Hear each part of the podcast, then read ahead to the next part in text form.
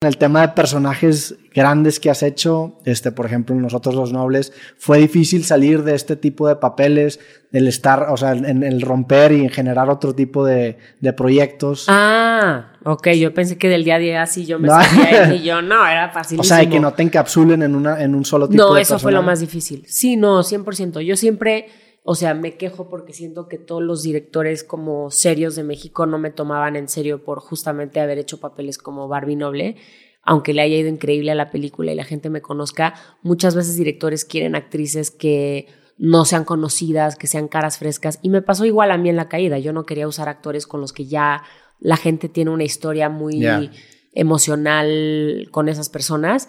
Este, y, me costó mucho poder encontrar como mi, mi, pues lo tuve que hacer yo. ¿Y cómo, viviste esa experiencia? Porque fue, tengo entendido que fue la segunda película más taquillera de México. Sí. O sea, fue, fue un, un impacto muy cabrón en ese sentido. Sí, no, en ese momento la película, la de Gael y la de...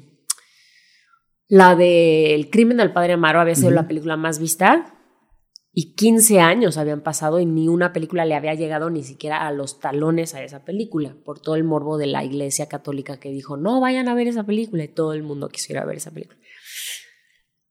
Salen los Lobres, arrebasa el crimen del padre Amaro en dos semanas y se sigue para largo y se volvió en ese momento la película más taquillera de la historia de México. Eso me cambió la carrera por completo.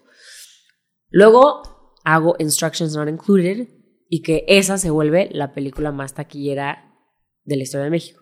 Luego hago Que culpa tiene el niño y también se vuelve de las más taquilleras. O sea, estaba yo en las tres, estoy creo en las tres más taquilleras de la historia de México y está cabrón. O sea, dices, órale, sean o no el tipo de película que me representa a mí, eso es otra conversación. Pero eso, el molde que te hace ese tipo de película cuesta. O sea, en México todavía está muy separado el cine de arte con ese cine comercial. No se hablan mucho los dos lados. Está empezando a cambiar un poco, creo, y creo que con la caída logré que gente que nunca me hubiera como considerado para ciertos papeles ya pueda abrir la mente un poco. Este, y mismo lo hizo para mí, o sea, no era tanto como para comprobarle a nadie nada, pero sí te, sí te abre la brecha a poder tener más oportunidades. También me imagino que, es, que, fue un check en tu carrera el, recibir este éxito comercial tan grande y de, tu, o sea, de ahora en adelante te empieza a plantear como definiciones más híbridas del éxito que no solamente dependan de números, sino también que dependan de proyectos que tú quieras perseguir, que se te hagan interesantes, que te emocionen, que tú quieras contar ciertas historias, ¿no? Sí, y cuesta mucho trabajo porque pues obviamente ya tienes un equipo que está acostumbrado a generar cierto... Em, cierto dinero, cierto income, cierto, como estatus. Y hay veces que una película que cuesta tres pesos me interesa más que hacerla que, ¿sabes? Y ellos es como, ¡ah! Sí, sí, sí, y yo, no, esa película siento que me voy a transformar más como actriz o hay algo que me está llamando a hacer esa película, pero ¿cómo no va a mover tu carrera a ningún lado? No es que y yo, es que no todo es eso, ¿sabes? No todo es eso.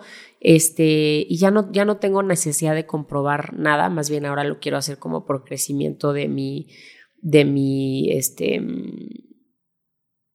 de mi rubro, o sea, de mi, de mi, de mis herramientas como actriz, como productora, como, como creativa. Sí. Este, sí, definitivamente, y pues tiene mucho que ver con, con que cuando llegas y cumples como le das checa a esta parte comercial, llegas o puedes llegar a un vacío de decir, bueno, ¿y ahora qué me motiva? Y en esa construcción de tu nuevo definición de éxito puedes caer como en esta parte nihilista, decir, bueno, pues ya cumplí esta parte y como quiera siento, o sea, no me siento completo y empiezas a, a, pues sí, a generar híbridos de éxito y empiezan a entender que no todos los proyectos tienes que ganar en la parte económica, sino que puedes ganar en experiencias, en relaciones y en, y en muchas cosas más. Sí, redefinir el éxito es parte de lo que hice también con la caída, que nadie entendía cómo yo podía acabar una película con la persona que no iba a ganar la medalla de oro por su propia decisión. O sea, el personaje ya estaba ganando toda la competencia, llevaba seis clavados, perfectos, iba a ganar la medalla de oro y decidió optar por su propio, ¿sabes? Por ella 100%, misma. Sí. Y entonces para mí es justamente eso, lo que estás diciendo es redefinir lo que es el éxito. O sea, el éxito quizás ya no es tener la película más taquillera, son otras cosas. Pero cuando eres niño, pues no, no, no piensas eso, quieres los números o quieres, sabes, como el, lo viral o bla, bla, y luego te vas dando cuenta, híjole, pues no, esto otro que nadie vio me generó una, un crecimiento y un enriquecimiento impresionante y esas son ya las cosas más que, que más me interesan.